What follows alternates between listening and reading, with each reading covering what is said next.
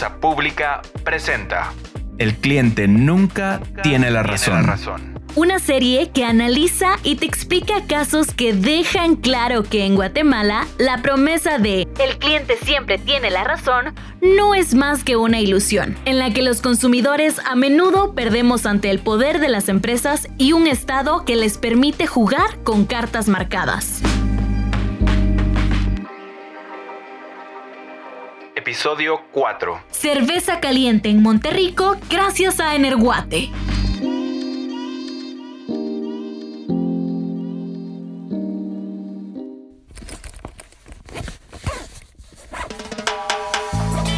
Maleta lista, lentes de sol, protector solar, tu playlist con tu música favorita. Todo pareciera pintar como el mejor fin de semana en Monterrico. Podés imaginarte ya allí, bajo el sol, a tan solo unos metros del mar. El ambiente perfecto para descansar del ajetreo de la ciudad. Las vacaciones que tanto necesitas. Llega el día. Sentís como la brisa salada llega a tu rostro y la arena oscura se mete entre los dedos de tus pies. Podés escuchar el sonido de las gaviotas y casi ya estás tomando una bebida muy fría. Vos y tu traje de baño listos para disfrutar. También de un hotel cómodo, con habitaciones confortables y buen servicio de comida y bebida. Entonces llegas, te acercas al mostrador para registrarte y cuando estás a punto de iniciar el descanso de fin de semana, te dan una noticia que no esperabas. No hay luz. Y pensás, bueno, quizá no sea tan malo. Pero llegas al cuarto y es un verdadero horno. No hay aire acondicionado y tu hielera no va a mantener frío todo por mucho tiempo. Hay mucho calor. Salís al restaurante del hotel para dejar de pensar en eso. Pero no, tampoco hay luz. Y como no hay electricidad, no pueden atenderte, porque no todo funciona en la cocina para darte el servicio. Pasa una, dos, cinco, diez, quince horas y nada. Culpas al hotel, al gerente, incluso a las personas que trabajan en este lugar. Pero el problema quizá no es de ellos. La culpa y todo este lío va mucho más allá.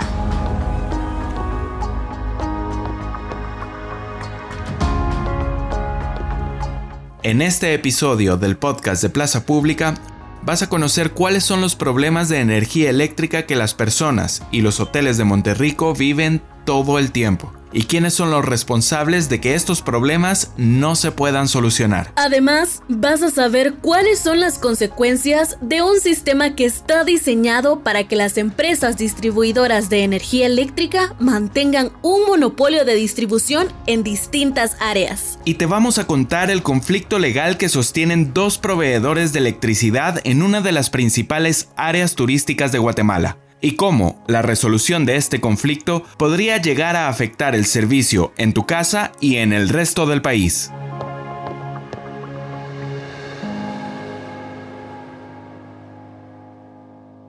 Lo primero que hay que entender es cómo funciona el mercado de la energía eléctrica en Guatemala. En el negocio de la energía eléctrica existen fundamentalmente tres tipos de empresas. Las empresas que generan electricidad, las empresas que la transportan y las empresas que la distribuyen. Las primeras generan electricidad a partir de diferentes sistemas. Por ejemplo, las centrales hidroeléctricas, que hacen uso de los ríos, haciendo pasar el agua por turbinas cuyo movimiento, gracias a la fuerza de la corriente y a un generador, generan la electricidad. Las centrales térmicas, en las que la electricidad se consigue disparando vapor a alta presión a turbinas para hacerlas girar. Este vapor se consigue calentando agua usando diferentes combustibles como petróleo o carbón. U otros sistemas, como el de los parques eólicos, en los que hay enormes molinos que giran gracias a la fuerza del viento y este movimiento genera la energía. En Guatemala hay muchas empresas generadoras, cuyo trabajo es solo eso, generar la energía. Ahora bien,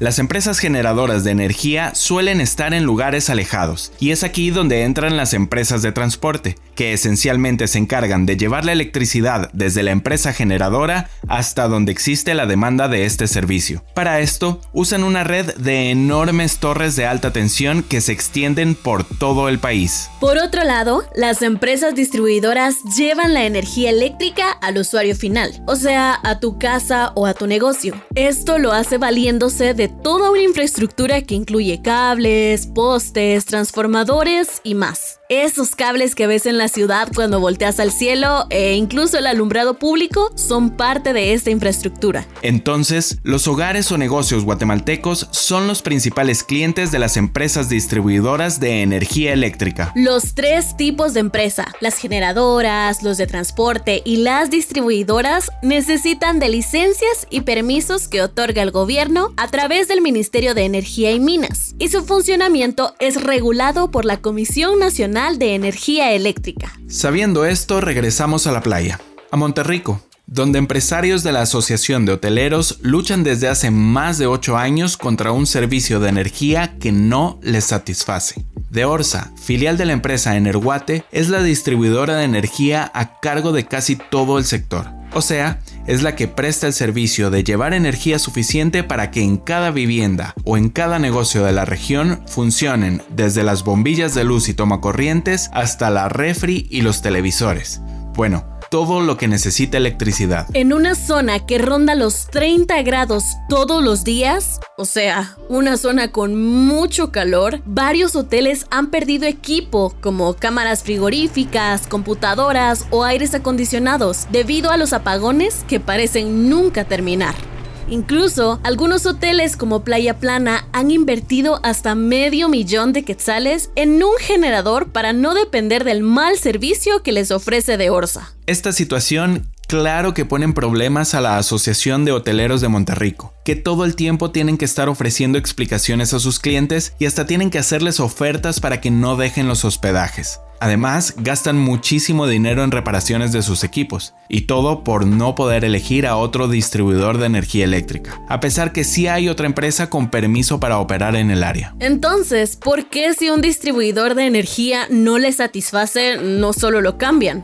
Bueno, porque todas estas personas, al igual que todas las personas que consumimos energía eléctrica en Guatemala, se encuentran sufriendo las consecuencias de un sistema que da por sentado que cada distribuidor tiene un trozo del pastel y que no es necesario competir contra los demás. Pero en este caso, uno de estos proveedores no está conforme y está listo para entrar al ruedo de la competencia, aunque el otro no y simplemente quiera seguir con lo que considera le pertenece. El otro distribuidor con permiso para brindar el servicio en la región es la empresa eléctrica de Guatemala, EXA, que de hecho sí cuenta con algunos clientes que están bastante más conformes con su servicio, que además es más barato que el que presta de Orsa pero estos clientes se conectaron a EXA antes que en 2018 iniciara una demanda legal por parte de Deorsa que argumenta que no vale la pena duplicar la infraestructura de distribución eléctrica. Y mientras el caso se resuelve, nadie más puede acceder al servicio que ofrece EXA. Deorsa defiende su monopolio natural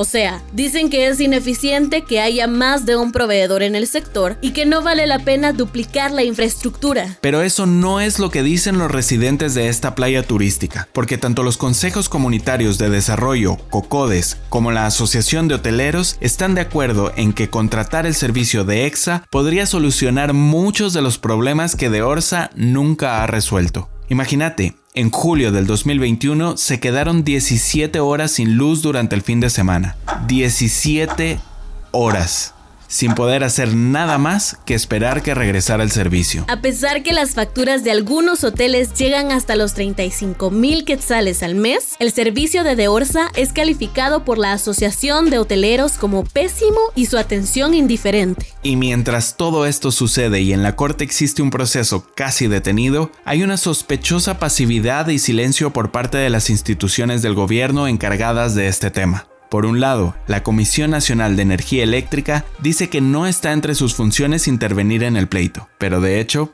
sí lo está. La Ley General de Electricidad lista entre sus funciones la de dirimir las controversias que surjan entre los agentes del subsector eléctrico, actuando como árbitro entre las partes cuando éstas no hayan llegado a un acuerdo. O sea... La ley también dice que otra de sus funciones es proteger los derechos de los usuarios y prevenir conductas atentatorias contra la libre competencia, así como prácticas abusivas o discriminatorias. O sea, sí, la CNE debe velar porque no existan acciones que bloqueen la libre competencia. Es decir, todo esto es el perfecto ejemplo de las situaciones en las que la CNE debe intervenir. Entonces, ¿por qué no lo hacen? Bueno, se excusan diciendo que tienen como postura no intervenir en casos judicializados, o sea, casos que se encuentran resolviéndose en las cortes. Por otro lado, el Ministerio de Energía y Minas, que es la institución encargada de asignar los territorios en los que estas empresas pueden trabajar, dice estar dispuesto a facilitar el diálogo entre EXA y Deorsa en Erguate, pero ni siquiera ha emitido opinión respecto al conflicto. Dice también que ninguna de las empresas le ha pedido intervenir y pues por eso no lo hace. Pero entre el caso detenido en la corte, la completa inactividad de las instituciones del gobierno y el pleito entre ambas empresas, son los usuarios de Monterrico los que siguen perdiendo, sufriendo con un terrible servicio, que no solo causa daños materiales y pérdida de dinero, sino también ocasionan un constante desgaste emocional en las personas. ¿Te imaginas nunca saber cuándo sí o cuándo no vas a tener energía eléctrica aunque estés pagando el servicio? Pero, ¿por qué debería de importarte el pleito entre estas dos empresas distribuidoras de energía? Primero, porque hay muchas personas que viven en Monterrico y que necesitan de un buen servicio, no solo para una mejor calidad de vida, sino para la supervivencia de sus trabajos y negocios. Segundo, porque este caso es una muestra que las instituciones de gobierno no priorizan la protección del usuario. Y eso es preocupante porque te puede pasar a vos con cualquier servicio básico. Y tercero, porque aunque por el momento esta situación solo se está dando en Monterrico, la resolución de este conflicto legal podría afectar un acuerdo de no competencia entre las empresas distribuidoras y abrir la posibilidad para poder elegir a otra empresa de energía eléctrica si es que no estamos satisfechos con el servicio. El Ministerio de Energía y Minas dice que las empresas con autorización definitiva para la utilización de bienes de dominio público para la distribución de energía eléctrica pueden prestar el servicio aunque no necesariamente es el caso en Monterrico. EXA insiste en que está dispuesta a negociar. Incluso dice que si llega a una conciliación, podría hablar con Deorsa sobre la posibilidad de rentar sus equipos para no duplicar infraestructura. Esto claro con la intención de mejorarlo, debido a que una de las quejas constantes de los usuarios es que Deorsa no da el mantenimiento adecuado. El caso sigue abierto. La demanda en junio de 2021 se encuentra en fase de recepción de pruebas.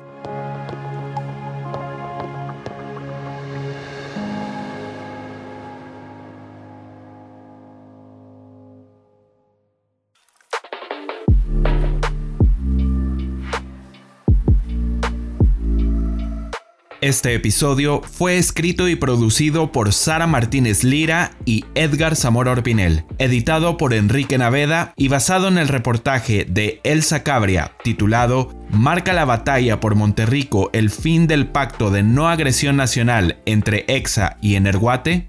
Conoce más de esta historia y otras visitando plazapublica.com.gt. Hasta la próxima.